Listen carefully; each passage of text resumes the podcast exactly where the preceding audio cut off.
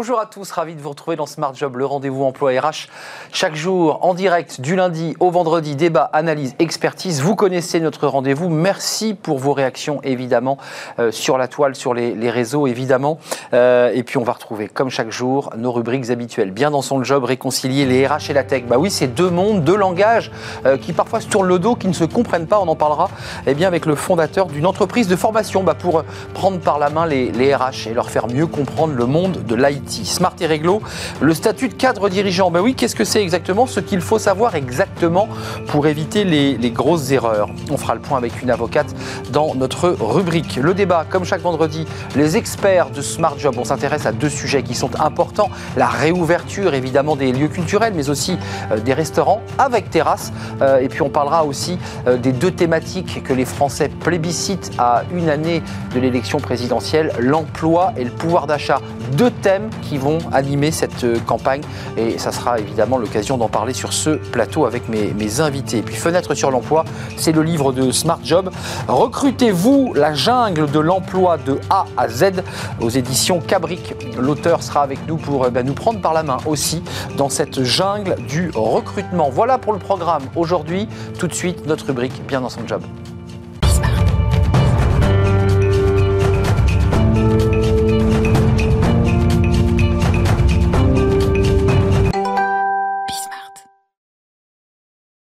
Bien dans son job. Euh, on va en parler aujourd'hui avec Thomas Vergniaud. Bonjour Thomas. Bonjour. Bien dans son job, c'est pas toujours simple et on va en parler avec lui quand on est un RH et qu'on se casse un peu la tête pour essayer de, bah, d'avoir les bons mots, le bon jargon quand on veut recruter des gens de la tech. Et Dieu sait si sur ce plateau on nous dit on cherche les talents, on essaie. Sauf que c'est compliqué, Thomas. Euh, bah, quand on est des, souvent d'écoles de commerce ou de sciences humaines, on a fait des parcours en sciences humaines, on se retrouve face à des gens qui jargonnent. Vous, vous avez inventé avec votre entreprise, chez Wellcode, euh, bah, un pont pour essayer de se faire parler ces deux mondes. Racontez-moi. Oui, tout à fait. Alors déjà, merci euh, de m'inviter sur ce plateau. C'est un plaisir. Euh, en fait, on parle d'un constat très très simple. Euh, l'idée, c'est de dire que les RH sont issus du monde classique, des parcours RH traditionnels, du recrutement, c'est-à-dire plutôt école de commerce, master RH, des choses assez simples. et en fait, ils n'ont jamais été formés sur la partie IT. Ils n'ont jamais eu ce jargon, ce petit vernis technique.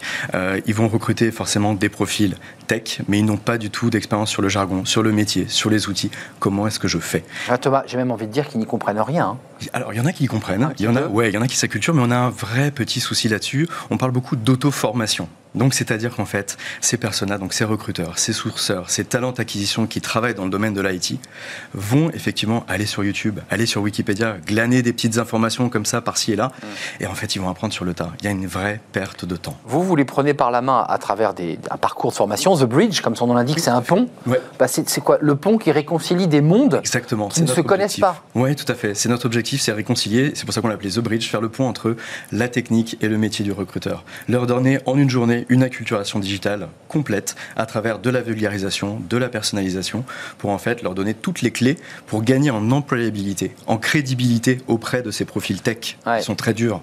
Le, mot, le mot crédibilité il est important parce que c'est vrai que pour les développeurs, ici sur ce plateau, nous avons beaucoup d'entreprises qui nous disent on est dans l'IT, on est dans la tech, on est dans le cloud, on n'arrive pas à recruter, on a un mal fou à recruter.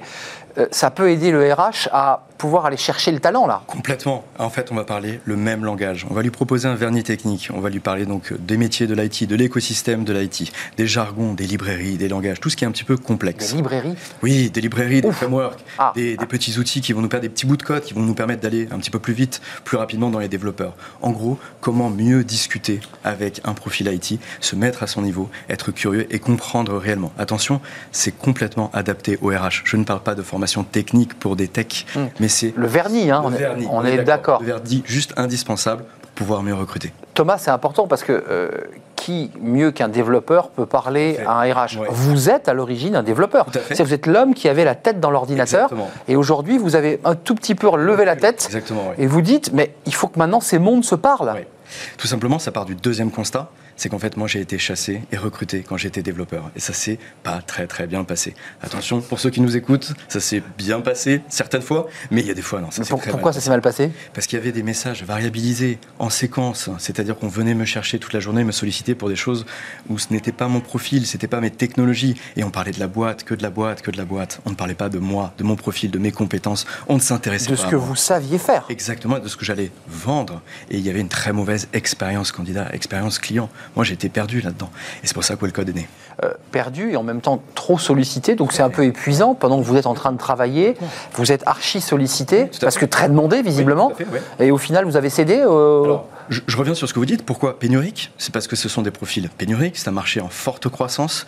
et donc, effectivement, il faut sortir de la masse pour bien recruter. On est obligé de faire du quantitatif quand on est une ESN, un cabinet de recrutement, euh, une start-up. Mais ce qui est très important, c'est de miser sur la qualité et d'aller cibler la bonne personne avec le bon langage. Et c'est effectivement ce que l'on propose chez Wellcode. Euh, Golden Nugget, euh, ça c'est une formation de sourcing à 100%. Racontez-moi, parce qu'il y a le bridge, on a compris qu'il y avait l'idée de trouver les. de, se, connecter dans le langage.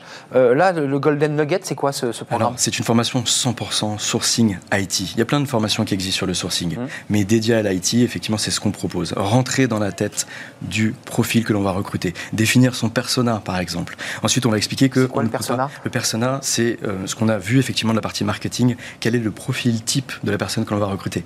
C'est un ingénieur, il a quel âge, euh, quel type de, quelles sont ses passions? Et en fait, on va rentrer dans sa tête pour mieux comprendre. Le portrait robot du candidat. Le portrait robot du candidat que l'on va trouver. Avec ça, on va pouvoir effectivement mieux lui adresser des messages plus personnalisés, effectivement, puisqu'on va concrètement réellement s'intéresser à lui et on va essayer d'arrêter d'aller sur des job boards traditionnels ou sur du LinkedIn. Et moi, en tant qu'ancien dev, je vais proposer cette, ceci en fait en allant sur des réseaux professionnels techniques beaucoup plus euh, mmh, précis pour aller pointu pour aller trouver au final la pépite. C'est pour ça qu'on l'a appelé Golden Nugget. vous avez vu un hein, Thomas Vergniaud, déjà, il, jargonne, c'est le dev. Hein. On ne dit pas développeur avec Thomas Vergniaud, on dit dev. C'est ce qu'on dit dans. Plein de jargon.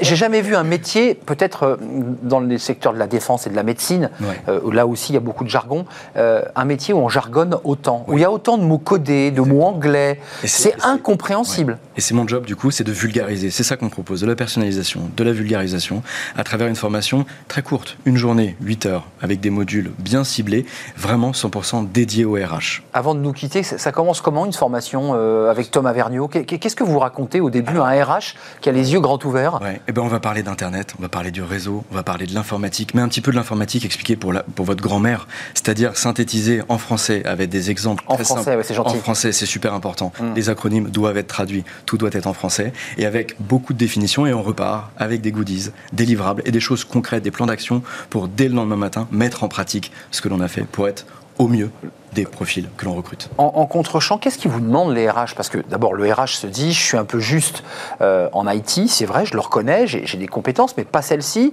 Il fait appel à, à, Wellcode, très bien, il ouvre son ordinateur, puisqu'aujourd'hui j'imagine que c'est du distanciel. Euh, qu'est-ce qu'il vous a dit en, préparant le, rendez-vous? Qu'est-ce Il m'a demandé ses points de focus, c'est-à-dire ce cabinet, peut-être qu'il est, il est euh, très pointilleux et très pointu sur une technologie. Donc je vais m'adapter, je vais prendre cette technologie, j'ai un parcours complet, j'ai un programme complet et des modules que je vais adapter au fur et à mesure. Et effectivement, il m'a dit voilà, il faut qu'on fasse un point de focus là-dessus. Euh, et je, je, fais monter sur des langages, sur des librairies, sur les métiers. J'explique euh, l'agilité, par exemple, comment fonctionne un développeur au quotidien, quels sont ses langages, quels sont ses outils. Ça, c'est vraiment pour The Bridge, pour la partie le pont. Et effectivement, après Golden Nugget, on va aller plus dans du, du précision. C'est pour des sourceurs, pour du sourcing, pour mieux sourcer le profil IT que l'on cherche, pour sortir de la masse. Car les développeurs et les ingénieurs en général, les gens de la tech ont besoin de, de, de, ça, d'être écoutés, d'être compris. Donc ça veut dire que si on arrive à, affiner jusqu'à au portrait robot, au goût, aux couleurs, au choix, on, attire euh, l'œil, l'attention et la curiosité. On se dit, tiens, lui, lui, il a compris comment je fonctionnais. Ça m'est arrivé. Moi, j'ai choisi un cabinet de recrutement qui s'était intéressé à mon profil qui avait vu que je faisais tel et tel langage. Le carton rouge énorme, ce serait de confondre deux langages quand on est dans le, dans le domaine de la tech. quand vous dites les langages, expliquez-nous, c'est les langages de programmation, programmation. Tout à fait. Euh, si discuter avec un ordinateur, effectivement, le développeur, l'ingénieur, c'est son métier.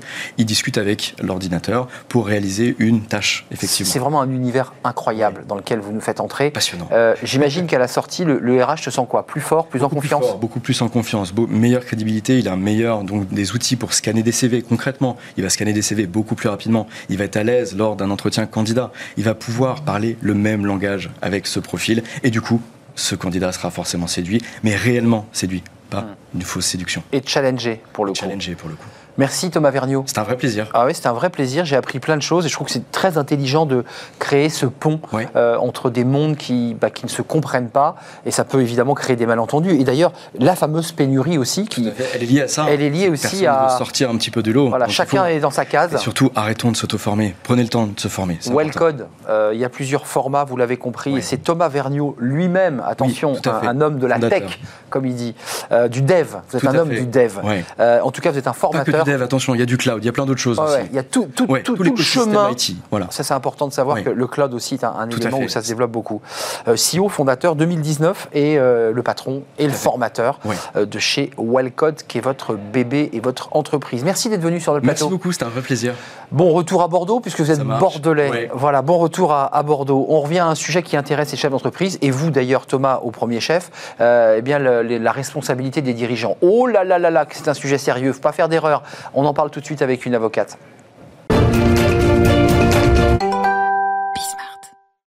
Nathalie Athias, Bonjour. comment allez-vous? Très bien. Avocate présidente de mesaccordscollectifs.com.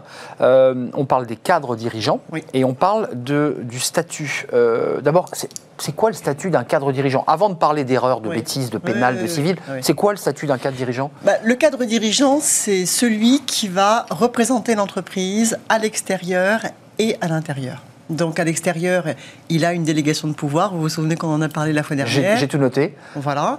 Donc il a une délégation de pouvoir. Il engage l'entreprise. hein, il participe. Il est représentant. Souvent, il est représentant légal de l'entreprise. Euh, c'est associé. En général, c'est un membre du comité de direction. euh, un- il a un mandat, un mandat social. euh, donc il a la possibilité de représenter l'entreprise valablement vis-à-vis des tiers. Ici, un échec. Bien sûr, Eh exactement. oui. Forcément, donc il a, il a obligatoirement, enfin obligatoirement. Vous allez comprendre pourquoi, parce que ça figure dans les conditions et les critères pour avoir ce statut. Euh, et, et donc vis-à-vis des salariés, par ailleurs, il a le pouvoir hiérarchique. C'est lui, entre guillemets, qui va détenir l'autorité hiérarchique et le pouvoir disciplinaire. Disciplinaire, donc c'est-à-dire de séparer d'un Et qui peut collaborateur. ensuite dé- déléguer, vous savez, au DRH, etc. Euh, que- quels sont les, les- les dangers, quelles sont les erreurs qu'on peut commettre lorsqu'on est cadre dirigeant, qu'on Ouais. s'engage dans un nouveau, un nouveau défi? Qu'est-ce que- qu'est-ce qu'on doit faire euh, Qu'est-ce qu'on doit vérifier d'abord? Oui, alors moi je vais vous dire, je vais essayer de me placer du point de vue de l'entreprise et du Et point du côté de vue cadre. du cadre. Euh, D'abord, il y a des conditions pour être cadre dirigeant. Pourquoi est-ce qu'il y a des conditions? Parce qu'on veut s'assurer que le, celui qui dispose de ce titre, de ce statut, est vraiment un cadre dirigeant au sens légal. Parce que les conséquences sont importantes, vous allez comprendre pourquoi. Donc, euh, euh, c'est euh, d'abord responsabilité importante dans, dans la hiérarchie, dans l'organigramme de l'entreprise, qui implique une grande indépendance dans l'organisation de son travail. Et de ses horaires Ah, bon, vous avez compris et vous avez mis le point euh, exactement là où il fallait. Euh, donc, deuxièmement, c'est le pouvoir de décision autonome, c'est-à-dire qu'il doit vraiment être autonome dans, dans- dans- dans le- dans les prises de décision. Et puis, il doit figurer parmi les rémunérations les plus élevées de l'entreprise. D'accord?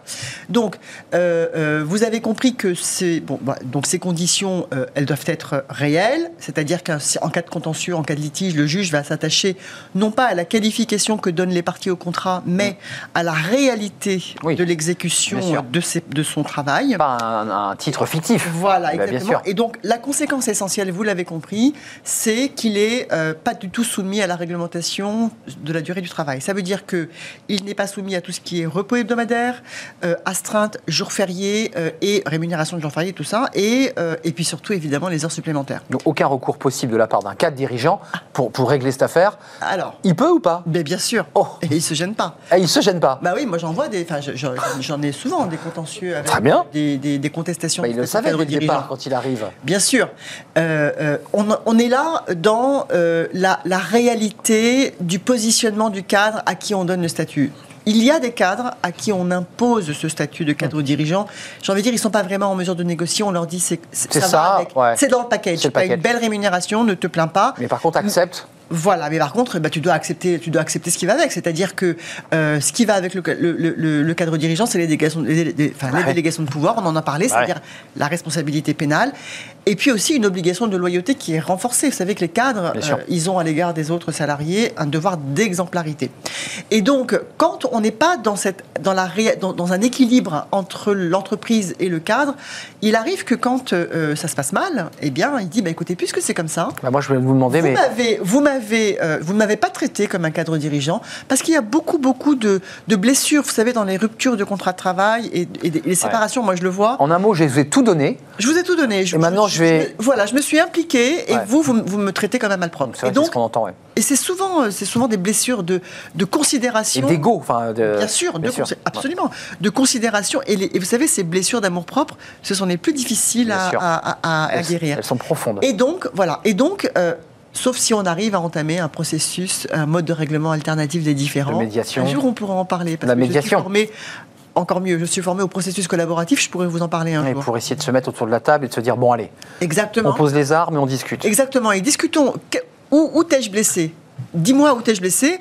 On peut peut-être faire une communication de départ pour dire pourquoi tu t'en vas, etc. Oui, parce qu'il y a aussi, on- qu'on oublie, c'est la façon dont quelqu'un va partir de l'entreprise. mais bien sûr, mais, bien- mais ça c'est un vrai sujet. Ouais. Honnêtement, on pourra en parler un Qui jour. tue d'ailleurs parfois une carrière parce qu'il est mal parti. Oui, et pour conseiller les entreprises, il faut aussi leur, leur dire attention dans la façon dont vous vous séparez des collaborateurs. Vous ne devez pas euh, mal, mal vous comporter, vous devez aussi tenir compte et écouter l'autre, parce que ça peut éviter. L'emballage du départ. Ça peut éviter des contentieux. Et donc, euh, euh, sur la rupture du- de, de- de la séparation, donc voilà, donc ils se disent, bah, écoute, moi, tu, tu- t'es mal comporté avec moi, bah, je vais demander mes heures supplémentaires. Et donc, du coup, c'est là la, la- la difficulté, parce que si on ne respecte pas ces conditions que je vous ai énoncées, à ce moment-là, le cadre dirigeant, entre guillemets, se retrouve soumis aux 35 heures. C'est-à-dire Donc que il y a un rattrapage d'heures colossal. des heures supplémentaires au-delà des 35. Je ne sais pas si vous imaginez le, le- le contentieux, mais le montant des sommes, parce que qui, quel cadre? Aujourd'hui travaille 35 heures Ça n'existe pas. Bah oui. La plupart Donc, sont au forfait par ailleurs. vous garantir, ça fait très très mal. Quand on est face à des cadres dirigeants qui ne sont pas de réels cadres dirigeants, la conséquence derrière, elle est très lourde. Mais attendez, quand vous dites qu'ils ne sont pas de réels cadres dirigeants, qu'est-ce qui a fait qu'on peut dire qu'ils n'étaient pas réellement Parce des cadres dirigeants Parce que parce que euh, il n'a pas une vraie autonomie dans son pouvoir de décision. D'accord. Parce qu'il n'est pas du tout dans les rémunérations les plus élevées de l'entreprise. Il y a quand même, faut pas- faut- faut- faut- quand on dit les rémunérations Oui. les plus élevées, en général, on tient compte des cinq plus bien rémunérations. Bon, donc, euh, enfin, en général, vous savez, moi, je vois des DRH qui sont qui ont statut de cadre dirigeant, alors Et qui n'ont pas, du tout. c'est vrai, Elles sont ni dans la- l'autonomie du pouvoir de décision, ni dans les meilleures rémunérations. ni au COMEX, c'est souvent l'enfant pauvre en Alors, termes de décision. Souvent au COMEX. Les DRH sont souvent au COMEX. en revanche, elles n'ont pas du tout d'autonomie dans le pouvoir de décision. Donc, c'est ce que j'appelle, moi, des cadres dirigeants fictifs, dont l'objectif ne vise qu'à les exclure de la réglementation de la durée du travail. Et leur donner des délégations par ailleurs. Ben, oui, bien sûr. Et, donc, et donc, si vous voulez, euh, euh, la, la conséquence aussi très importante sur laquelle il faut alerter les, les- les- les entreprises, c'est euh, ensuite ce qui se passe en cas de rupture Ben oui. du contrat, enfin d'une séparation. Quand il y a un contrat de travail, en général, le pôle emploi accepte euh, que les, euh, que de, enfin, de couvrir l'assurance chômage, donc de garantir l'assurance chômage.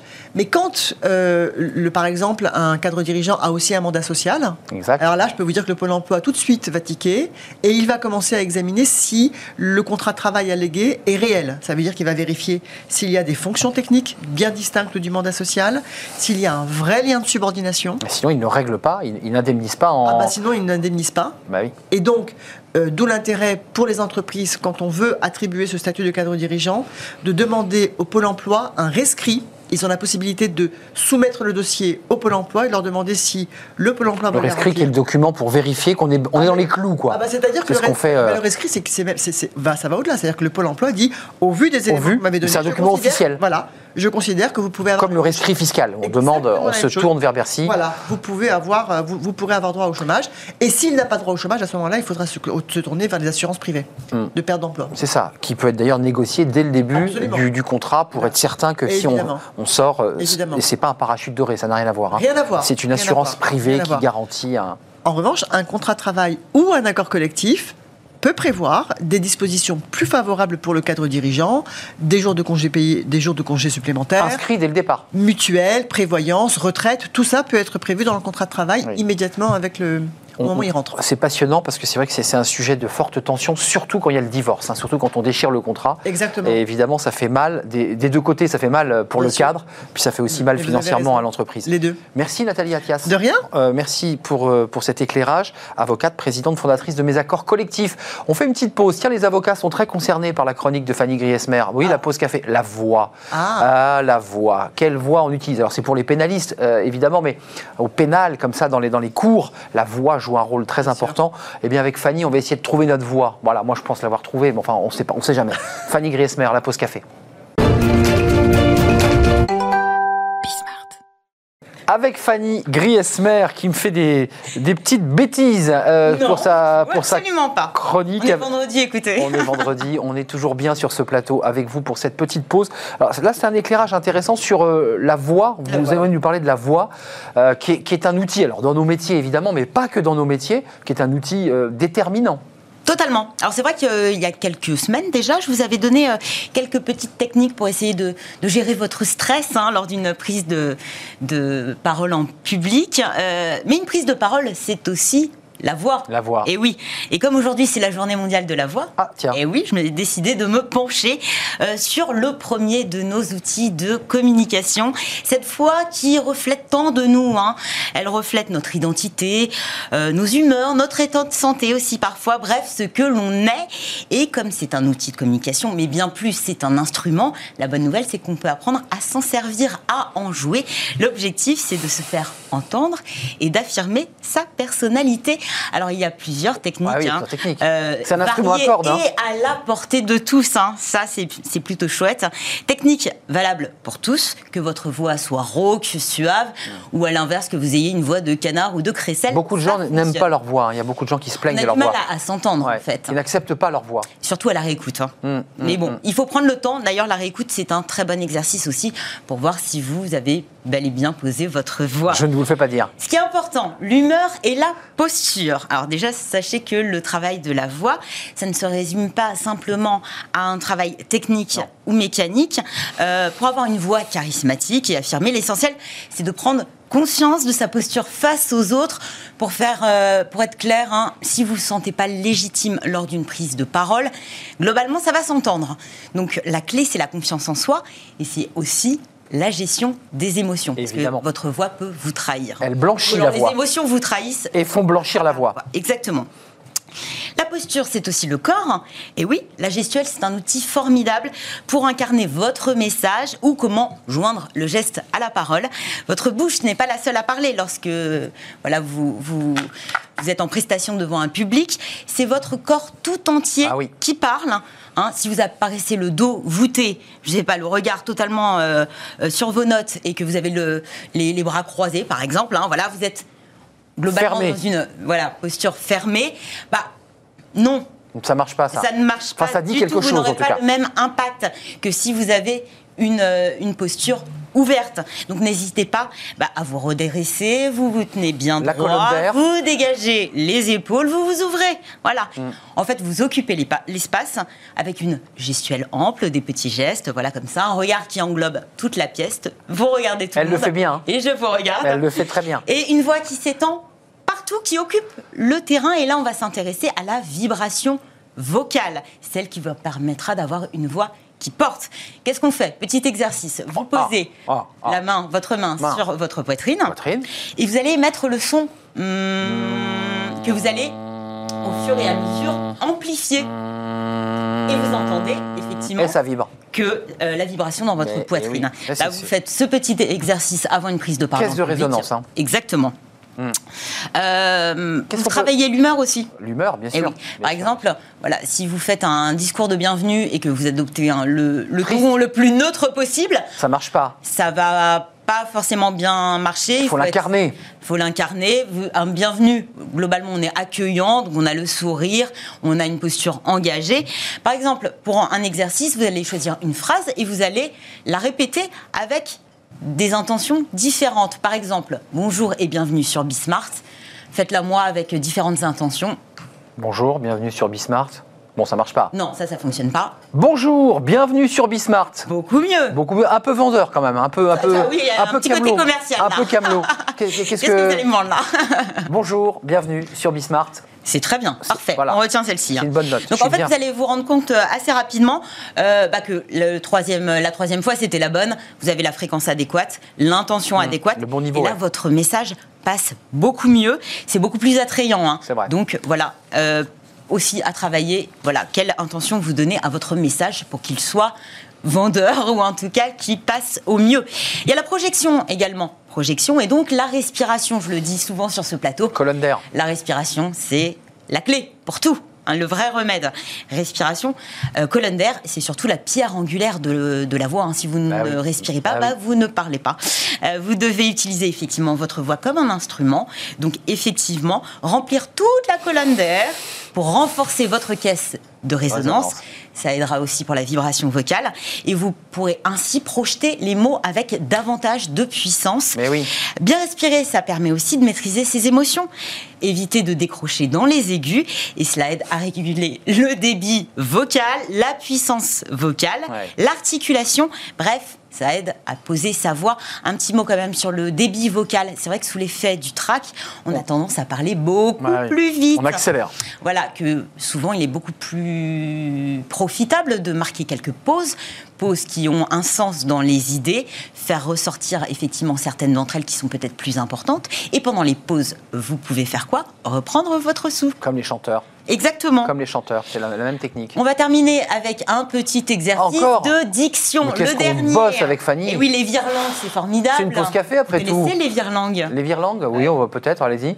Je veux et j'exige Ah oui, je veux. d'exquises excuses. Exact. Je veux et j'exige d'exquises excuses. C'est drôle et efficace. Ça, Ça fait travailler les zygomatiques. Exactement. Donc l'idée, c'est de répéter plusieurs fois la même phrase. Au début lentement, et puis on va de plus en plus vite. Mais même quand vous allez vite, vous veillez à être Faites-le, euh, Fanny, puisque c'est. très intelligible. Allez-y. Je veux et j'exige d'exquises excuses. Je veux et j'ai. et voilà Ah, et c'est là où on se prend les pieds dans le tapis. Dans le tapis. En tout cas, c'est un exercice utile parce que ça fait travailler aussi beaucoup les zygomatiques, Ça permet les muscles de la bouche, sa mâchoire. la mâchoire. Exactement. Est-ce que vous avez terminé Écoutez, oui. Vous avez terminé Voilà. Eh ben, c'était un plaisir d'être avec vous. Euh, c'est fini, c'est plus une pause café, c'est The Voice avec Fanny Griesmer. C'est le coach de The Voice. Je me retournerai. Voilà, et espérons que vous allez buzzer pour notre débat qui va avoir lieu dans quelques instants avec nos experts de Smart Job. Euh, un débat qui va traiter de l'actualité aussi. Et vous allez voir, il y a des thématiques qui sont directement liées à l'emploi et au pouvoir d'achat. Eh bien, c'est ce que souhaitent euh, les Français à un an de la présidentielle. C'est les deux thèmes qu'ils plébiscitent, devant d'ailleurs les questions de sécurité et d'immigration, l'emploi et le pouvoir d'achat. On va en parler sur ce plateau évidemment, et puis on parlera des annonces d'Emmanuel Macron. Est-ce qu'il a parlé un peu vite concernant cette réouverture que vous attendez tous si vous êtes artisan, commerçant et restaurateur évidemment? C'est tout de suite après cette courte pause.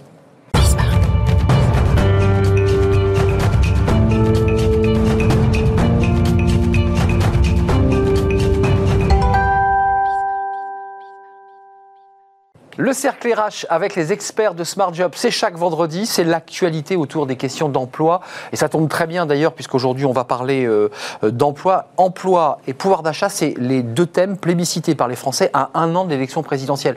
La sécurité passe en troisième euh, position et l'immigration, qui étaient souvent des thèmes plébiscités. Là, c'est l'emploi évidemment et le pouvoir d'achat dans un contexte de crise où évidemment rien n'a eu lieu, mais les Français pressentent que quand eh bien, la, la, la prise sera retirée, il peut y avoir évidemment des difficultés économiques et on le voit déjà avec deux aciéries euh, qui sont en dressement judiciaire. Euh, C'était pas plus tard qu'hier. Puis on parlera de la réouverture des restaurants. Est-ce que le président Macron a parlé un peu vite? Parce que c'est vrai que tout le monde attend et c'est une réouverture, euh, j'allais dire, en, en demi-teinte. Euh, tout ne va pas réouvrir et dans des conditions sanitaires très complexes. On en parle avec mes, mes invités. À ma gauche, Philippe Royer. C'est la première fois que vous venez, Philippe, sur le plateau et c'est un vrai Bonjour. plaisir.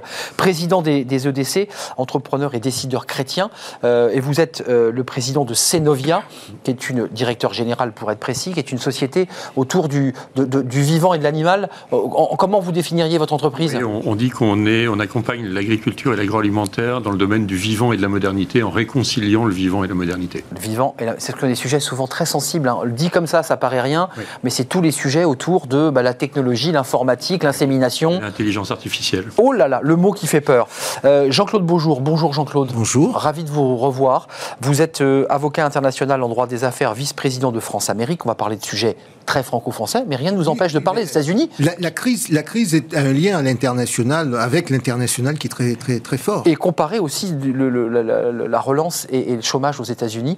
Euh, et puis un essai, et si la France gagnait la bataille de la mondialisation, je ne sais pas si vous l'aviez écrit euh, avant, euh, qu'on découvre que Sanofi n'était pas capable de fournir des vaccins, par exemple. Ben justement, moi je disais qu'il ne faut pas avoir peur de la mondialisation, parce que la mondialisation a toujours C'est une hérésie de dire qu'elle a, elle a commencé avec l'OMC, mais qu'au contraire, il faut se préparer, se battre, et parce que je pense que la France a les moyens de, s'organiser pour ce faire. On va vous entendre et euh, sorti chez Descartes, c'est l'éditeur. Mathias Leboeuf, bonjour Mathias. Comment allez-vous? Bah, Très bien. Euh, journaliste, philosophe, vous signez des, papiers, des, éditos, je crois, dans, euh, pour dirigeants. Pour dirigeants, c'est important de, le signaler, parce qu'il y a des dirigeants qui, qui nous regardent. D'abord, premier sujet concernant la réouverture. Comment vous regardez tous les trois cette question? Parce que ce qui est posé en toile de fond, ce sont des commerçants qui disent Moi, le PGE, je ne peux pas le payer. Euh, si on réouvre, il ne faut surtout pas me mettre immédiatement des mensualités de remboursement. En un mot, je vous la pose tous les trois. Est-ce qu'on est en train doucement, soit de faire rouler la dette sur une période si longue qu'il n'y en aura plus, ou on transforme la dette en subvention? Quel est votre point de vue euh, Le regard que vous portez, vous, aux EDC, sur cette question? Le, premier point de vue, c'est qu'on est pour la réouverture, avec bien sûr toutes les mesures de précaution sanitaire qui vont avec. Hein.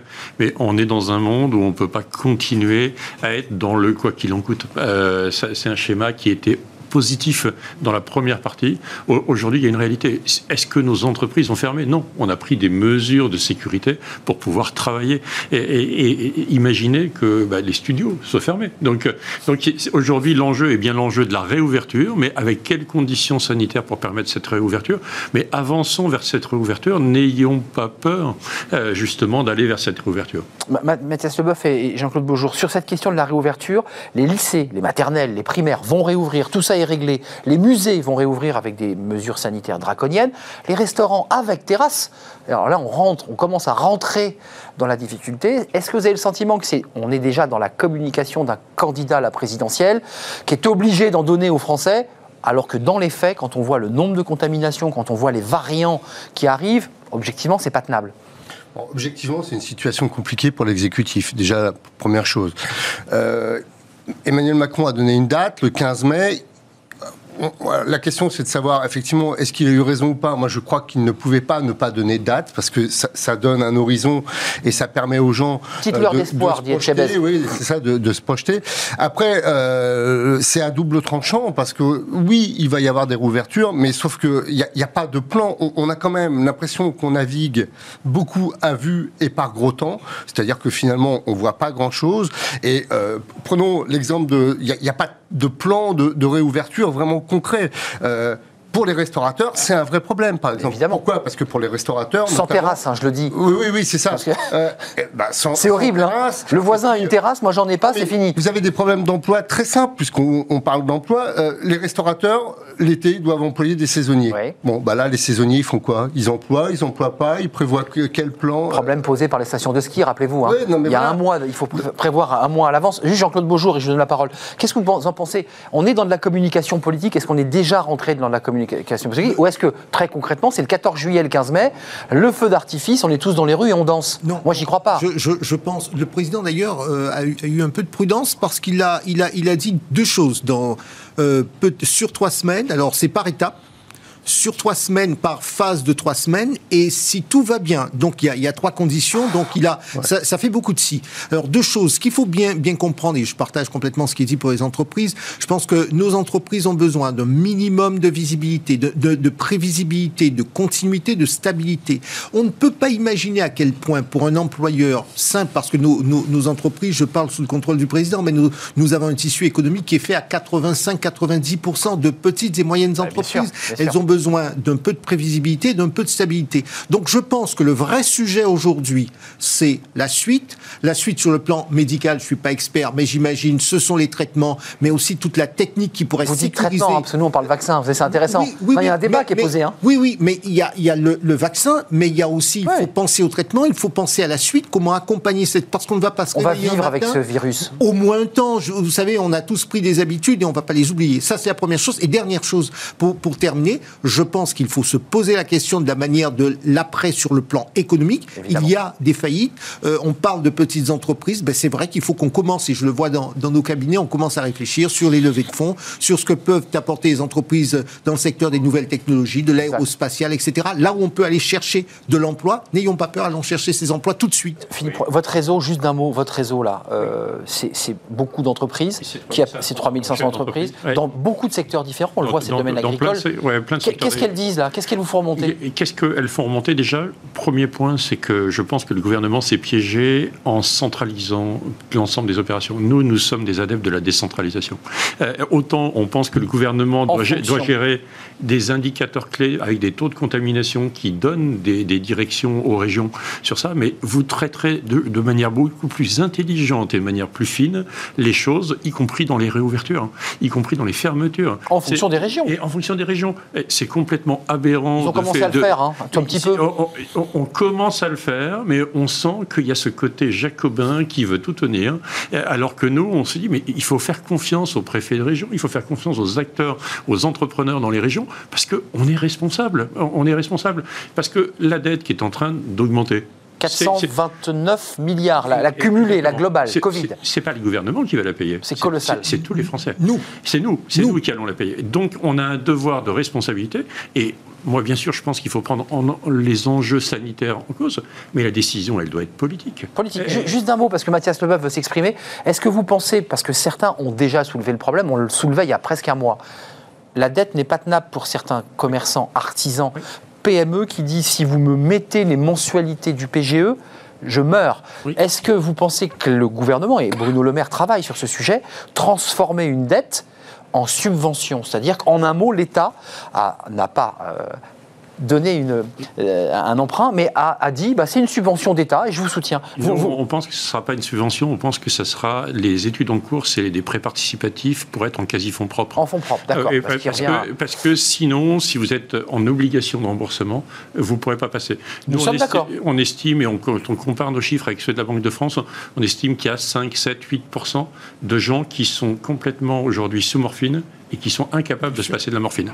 Donc, donc euh, et, si c'est beaucoup, hein c'est beaucoup, ah c'est beaucoup. En même temps, il ne faut pas oublier qu'on a eu une période où on a eu très peu de défaillances d'entreprise parce que tout le bah, monde était sous morphine. Évidemment. Le problème, c'est quand on retirera la morphine. Mathias Leboeuf, sur la communication politique. ça, je voulais revenir sur la communication. J'étais sûr que vous alliez rebondir sur ce sujet-là. Euh, parce qu'en fait, on est dans une période euh, assez charnière. On est à l'articulation de la communication de crise on, a eu une grosse séquence de communication de crise et puis de communication politique parce qu'on va rentrer dans, une séquence présidentielle il y a un an. Donc on, on est entre deux discours et on, sent que ça peut frotter un peu. Et puis il y a toujours ces problèmes d'harmonisation du discours gouvernemental euh, avec le, discours présidentiel, parce qu'on a bien vu que là, euh, euh, Emmanuel Macron donne la date du 15 mai, Bruno Le Maire dit oui attention le 15 mai, il, freine parce qu'il est peut-être en contact direct aussi. Enfin Emmanuel Macron aussi bien sûr, mais il y a, y a, du frottement quand même. On, sent dans, dans l'attelage. un mot avant de parler d'emploi sur, sur, la difficulté de, c'est pas simplement une difficulté communication, je crois que nous n'étions pas nous Français et le gouvernement de premier, préparés à gérer une crise. Et ça, c'est une erreur parce que nous sommes un grand pays industriel, nous avons une, de bons fonctionnaires, nous aurions dû être en mesure, d'autant qu'on avait eu des Il y a eu des ratages quand même. Hein. Oui, mais c'est pour, bah pour ça que je dis, nous avions eu des précédents qui auraient dû faire que nous, d'être en mesure, on aurait dû être en mesure de... Euh, regardez le sondage, ça va vous intéresser, parce que ça, c'est des sondages qui vont revenir régulièrement. Il y a évidemment les intentions de vote, ça tout le monde les regarde à un an, ça ne veut pas dire grand-chose.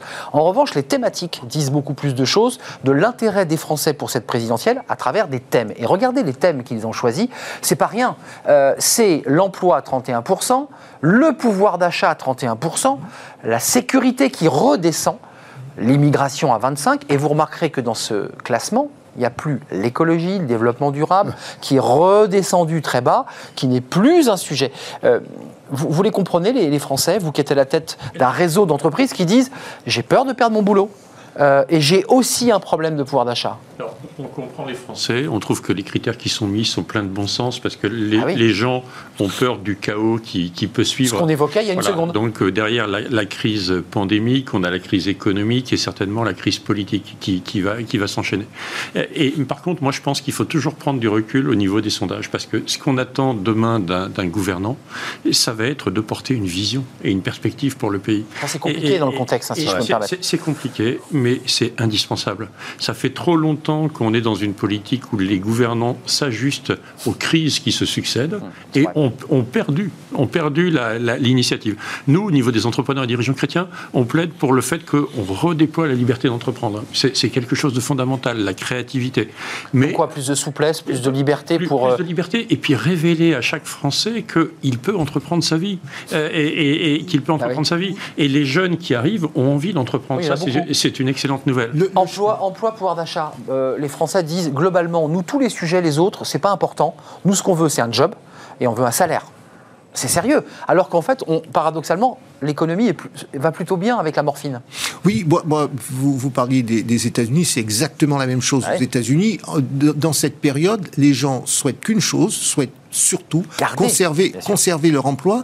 Euh, en plus, vous avez un certain nombre de jeunes qui devaient rentrer sur le marché euh, de l'emploi. C'est freiné. Pensez à tous ceux qui ont entre 22 et 27 ans aujourd'hui, qui ont déjà fait des études pour certains très longues ou qui ont fait, ont eu des périodes de formation extrêmement longues, qui devaient précisément rentrer, qui se voient freinés en étant paniqués parce qu'ils se disent il va y avoir un effet de bulle. Donc il ne faut pas oublier ceux qui sont en demande d'emploi, ceux qui devaient rentrer sur le marché de l'emploi, ceux qui ont une fin de cinquantaine, un début de soixantaine. Exact. On ne le dit pas suffisamment, mais quand on dit qu'on va supprimer, je connais un peu le secteur de l'aéronautique, on va supprimer 7000 emplois eux en qui France, ben, ce sont des gens qui ont 60 ans, qui sont jeunes. Je rappelle, des gens qui sont jeunes, qui partent, alors cer- certes, qui ont leur, leur trimestre, mais, mais ça crée de la tension, ça crée de l'incertitude. ça vide aussi de, de sa valeur et de sa- Du, sa- du d'une savoir-faire, Enfin, une capacité à rebondir, et c'est cela qui est dramatique pour nous. on a fait un débat sur ce plateau il y a quelques jours sur les seniors et on lâchera pas ce sujet euh, dans, dans Bismarck parce que les seniors, on en parle peu Alors, et trop peu. C'est très, très, très important sur les seniors. Euh, juste quand même sur cette question de, de l'emploi et du pouvoir d'achat,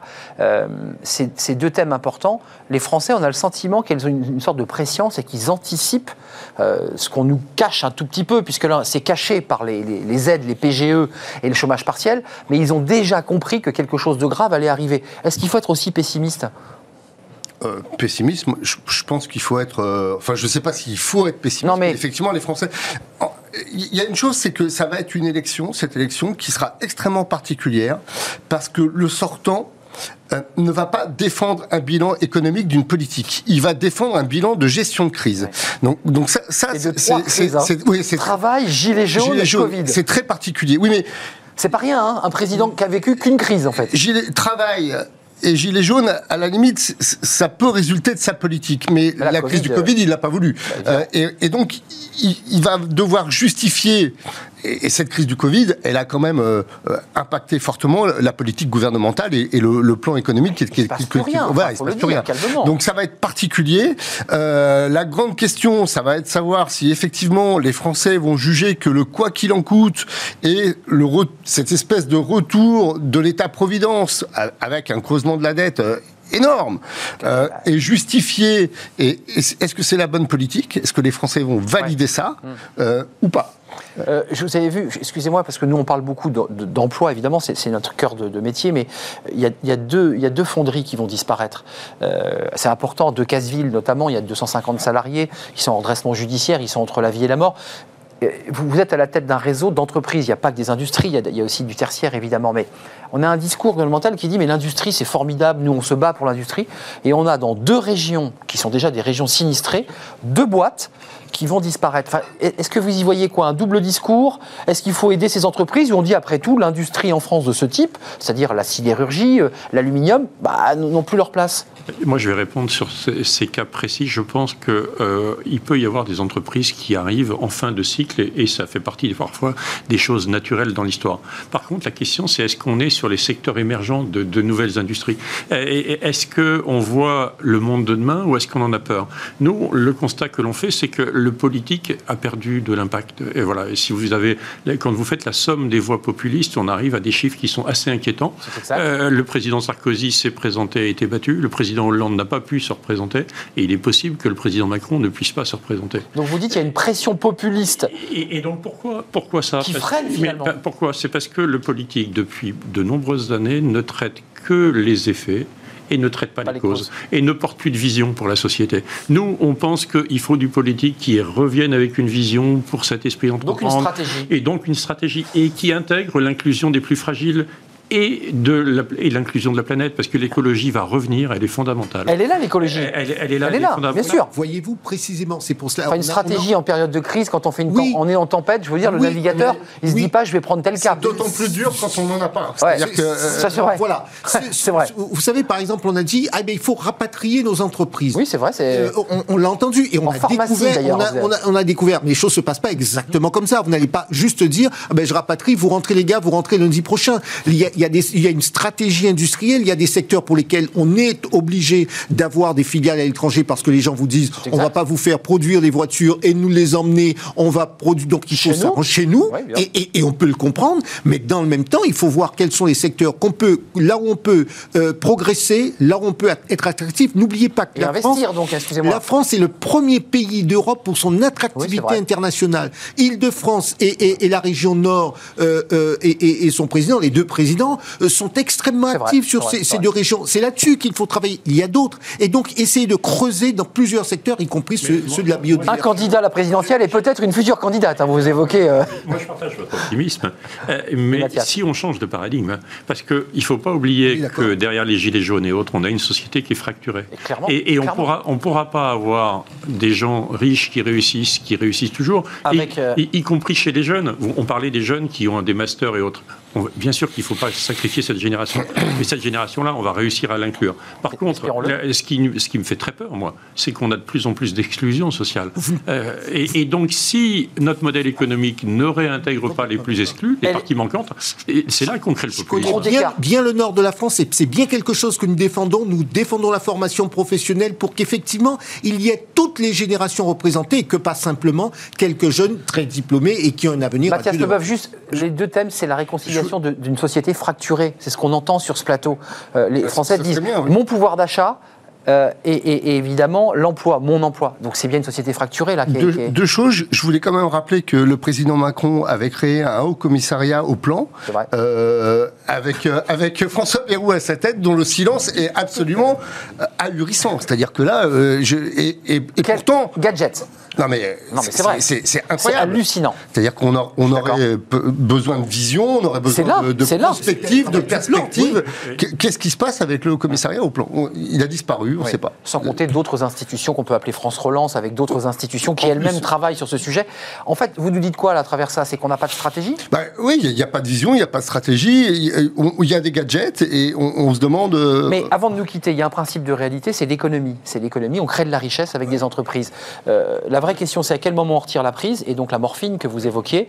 Et au moment où on retire cette morphine, euh, qu'est-ce qu'on fait pour aider ces entreprises pour qu'elles ne se séparent pas de collaborateurs? Parce qu'elles sont déjà en train de préparer leur plan euh, pour 2022. Et vous avez vu, Delfrécy dit la crise ne s'arrêtera pas avant 2022, qui est quand même un, médecin, un professeur de médecine. Nous, on dit qu'il faut faire confiance aux entrepreneurs parce que euh, autant le politique est en difficulté, autant aujourd'hui l'entreprise est plébiscitée de manière par, par les salariés. C'est vrai. Pourquoi l'entreprise est plébiscitée? Parce que dans une entreprise, moi j'ai un projet d'entreprise à 5 ans, je mets du participatif, j'inclus plus Vous donc une stratégie. Et donc j'ai une stratégie euh, euh, sur ça. Et il est absolument indispensable. Et par contre, ce qui est devant les entrepreneurs aujourd'hui, c'est d'intégrer le sociétal et l'environnemental, euh, parce que c'est les entrepreneurs qui vont aider le pays à se remettre debout.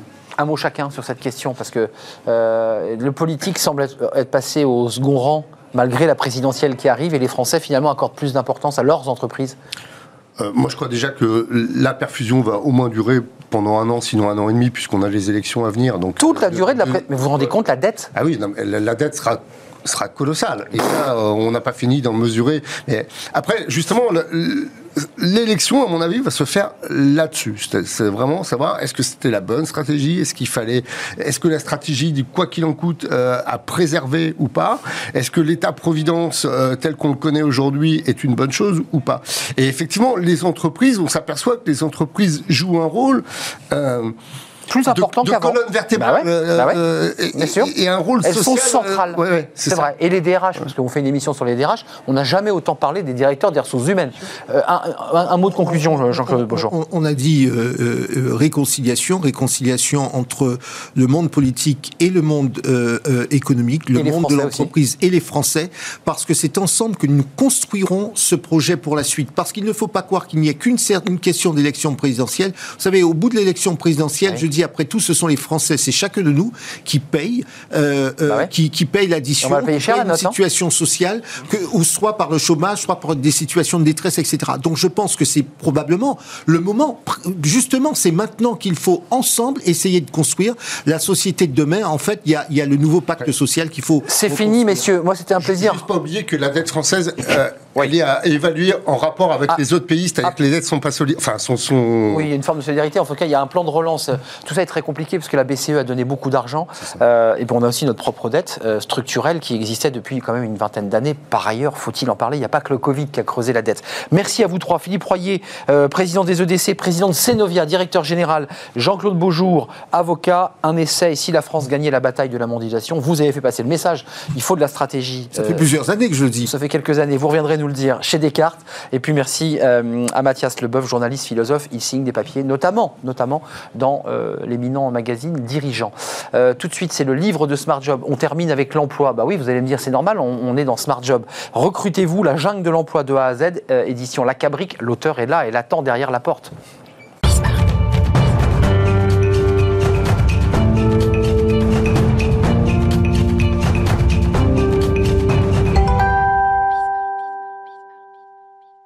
Le cercle RH est terminé. On passe au livre de Smart Job. Euh, c'est le livre du vendredi. Comme chaque vendredi, vous connaissez notre rubrique, notre petite pastille. Recrutez-vous la jungle de l'emploi. Euh, livre écrit par Nicole Degbo. Bonjour Nicole. Bonjour. On est ravi de vous accueillir. Vous êtes la fondatrice, la CEO de La Cabrique. Donc Tout vous avez auto-édité ce livre. Exactement. La Cabrique Édition. Euh, D'abord, ce, ce- ce- recrutez-vous. C'est quoi ce titre? Pourquoi vous avez utilisé le, cette forme-là, cette forme grammaticale? En fait- Prenez votre destin en main. Exactement.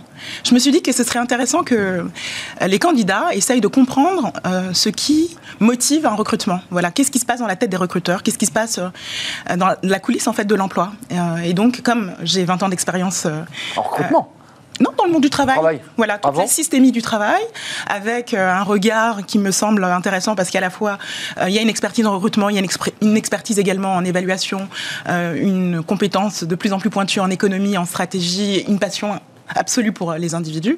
Et pour la notion d'individuation, je me suis dit que je pouvais catalyser euh, euh, ces enjeux et les mettre dans un livre au service du plus grand nombre. Alors, c'est un livre pratique parce que la couverture fait penser comme ça à un livre de Stendhal. Tout à fait. Mais elle est très belle, votre couverture. Mais, mais à l'intérieur, euh, je, je- je montre la couverture. Voilà. Ce sont des éléments pratiques avec des couleurs, avec des onglets. Exactement. En fait, vous avez décidé de prendre par la main le, le demandeur d'emploi, celui qui cherche un emploi. Exactement. Quels sont les conseils à travers le- votre livre, à travers Oui. cette jungle, les conseils les plus essentiels que vous donnez au demandeur d'emploi, à celui qui recherche un emploi ou à celui qui veut changer d'emploi? En fait, les conseils, on va dire les grands conseils, les grands principes s'articulent autour des cinq chapitres. C'est-à-dire, pour commencer, quand on veut chercher du travail, surtout quand on a un secteur en tête, il faut quand même s'intéresser à la systémie du secteur. Qu'est-ce qui se passe dans le secteur Ouais. Euh, euh, voilà, Quels sont les enjeux de la fonction que je recherche Quelles sont les contraintes Quelle est l'ambiance aussi euh, légale euh, autour euh, du métier que je recherche Est-ce qu'il y a des pénuries? Enfin, tout ça, parce que ça peut aider. hein. Le deuxième chapitre, la to-do list inévitable, c'est qu'est-ce que je dois... À quel point je me connais? Quels sont mes essentiels, quels sont mes points forts, quels sont mes points faibles. Donc là, je- peu là, une espèce je- de souhait personnel. Je me regarde à l'intérieur. Exactement. Voilà où j'en suis, mon bilan de carrière, mon bilan de compétences, etc. Parce que quand on cherche euh, du travail, on est beaucoup plus enhardi quand on se connaît et quand on sait contourner ses angles morts. Euh, C'est très joli. voilà. Contourner les angles morts, c'est effectivement de répondre un peu Exactement. pour euh, voilà. Et jouer aussi avec ses ressources. Voilà. On peut aussi assumer ces angles morts. Tout à fait. Il y en a certains qui ne sont absolument pas un Rédhibi- problème. Ouais, c'est ça. Exactement. Euh, le troisième chapitre, c'est vraiment le matching post-profil. Et là, euh, précisément, c'est intéressant pour le candidat de se mettre complètement euh, dans la peau d'un recruteur, mais en allant euh, j'allais dire, par-delà la définition de fonction. Qu'est-ce qui, que- quels sont les besoins réels? Qu'est-ce qui se cache derrière une définition de fonction? Quelles sont les attentes réelles? Qu'est-ce que je suis capable de faire? Est-ce que j'ai déjà fait euh, ce que euh, le, le- le- recruteur, enfin le- l'entreprise attend? Est-ce que j'ai, est-ce que au fond, même si j'ai- je n'ai pas fait, je n'ai pas du potentiel pour y arriver?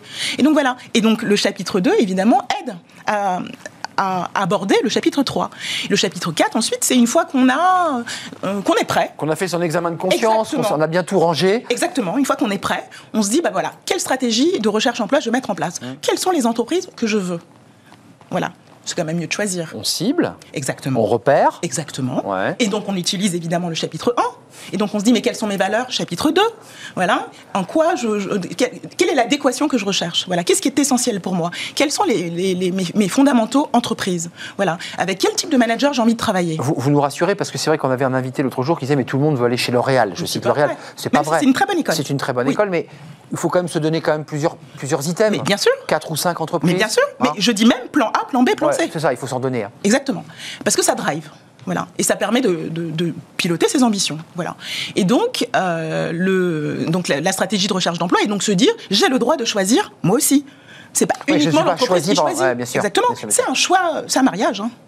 À durée déterminée. Oui, c'est une histoire, c'est une histoire d'amour qui peut s'arrêter très très rapidement ou qui Exact- peut durer toute une vie. Exactement. Voilà. Mais il y a énormément d'erreurs de casting. Ouais. Et les erreurs de casting, c'est beaucoup d'argent. Bah, ça coûte cher pour l'entreprise, Ça coûte cher pour Et psychologiquement, c'est dur hein, pour le candidat. Exactement. Donc comment éviter ça? Voilà, ça fait c'est c'est mieux pour tout le monde.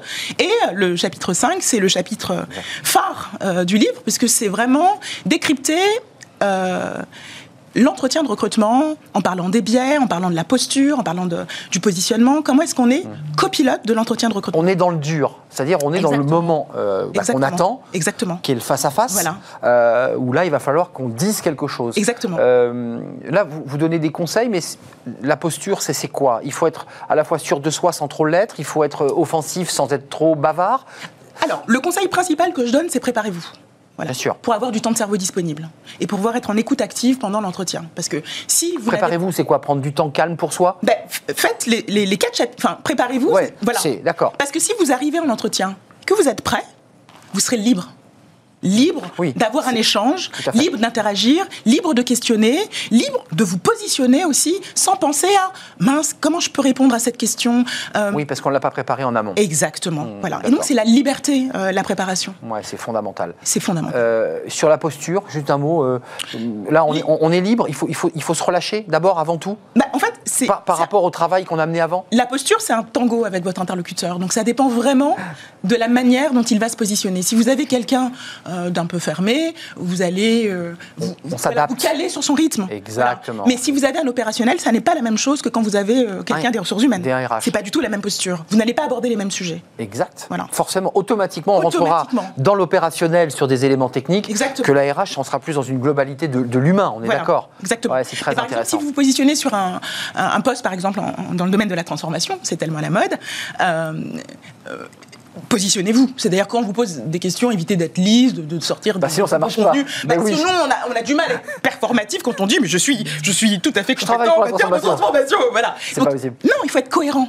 Mais on peut être cohérent quand on a préparé, quand on comprend les motivations euh, de sa candidature. Et qu'on euh, a bien préparé en amont en ayant ça. lu votre livre. Exactement. Pour arriver dans les meilleures conditions. Les meilleures conditions. Pour, pour ce qu'on estime être le, le premier élément. Vous vous dites c'est le dernier élément de la chaîne. Exactement. Et je sais que ça marche parce que euh, pendant important. 16 ans, j'étais euh, dans des salariés dans des cabinets de conseil amé- américains et j'ai porté des centaines de candidatures, des milliers de candidatures avec cette démarche. Je les ai coachés. Ouais, et honnêtement, en 16 ans d'expérience ou même en 20 ans d'expérience en matière de recrutement, j'ai peut-être eu 5 échecs, mais parce que l'entreprise m'avait pas tout dit. C'est ça. Il y avait des petites, des petites choses cachées en fait. ça. Le- On va se réorganiser, Ouais, ouais, mais on ne lit pas. Ouais, mais ça, si vous n'avez pas toutes les cartes en main, vous ne pouvez pas jouer. Euh, Voilà. Nicole Legbo, lisez-le. Si vous voulez pas vous planter lorsque vous voulez changer d'emploi, de vie, ça marche. Voilà. Bah oui, parce si que vous voulez réussir, un- réussir. Piloter votre carrière, et puis je l'ai pas dit, mais il y a aussi tout un, un travail sur un carnet de notes où vous pouvez aussi euh, Exactement. raconter vos sensations, votre évolution. Il y a vous couchez sur le papier le journal intime du, Exactement. du prochain tango que vous allez faire avec votre euh, RH ou, ou votre euh, manager que, que vous aurez en face de vous. Merci. rechercher un emploi, c'est du travail. Et chercher un emploi, c'est du travail. Il y a plein de formules dans ce que vous nous dites. Il y a plein de punchlines. Oui. Un entretien d'embauche, c'est un tango. J'adore. On le garde. Nicole Degbo, merci d'être venue, fondatrice et CEO de la Cabrique. Fabrique de gouvernance stratégique et humaine. Fabrique de gouvernance stratégique et humaine. Merci pour votre, pour votre énergie. Ne bougez pas. Je salue toute l'équipe qui m'a aidé à faire cette émission. Romain Luc, évidemment. Fanny Griesmer, euh, évidemment. euh, Amanda Mon- euh, Montero, qui était avec nous, mais je crois que c'est pas elle. Euh, merci à toutes les équipes. Merci à Valentin, euh, qui euh, était avec nous aujourd'hui. Merci à Pauline Gratel. Merci à tous ceux qui nous regardent chaque jour en direct et puis qui, évidemment, nous vivent et nous suivent sur l'ensemble des réseaux sociaux. Vous pouvez nous écouter en podcast, je tiens à vous le dire. C'est toujours agréable d'avoir dans les oreilles une émission. Hop, vous virez mon visage, vous avez que ma voix et les invités. C'était un plaisir. Vous retrouverez la semaine prochaine Fanny Griesmer qui fait ses grands débuts ici dans Smart Job. Et puis je serai là une semaine plus tard si tout va bien. Bye bye, portez-vous bien. Merci.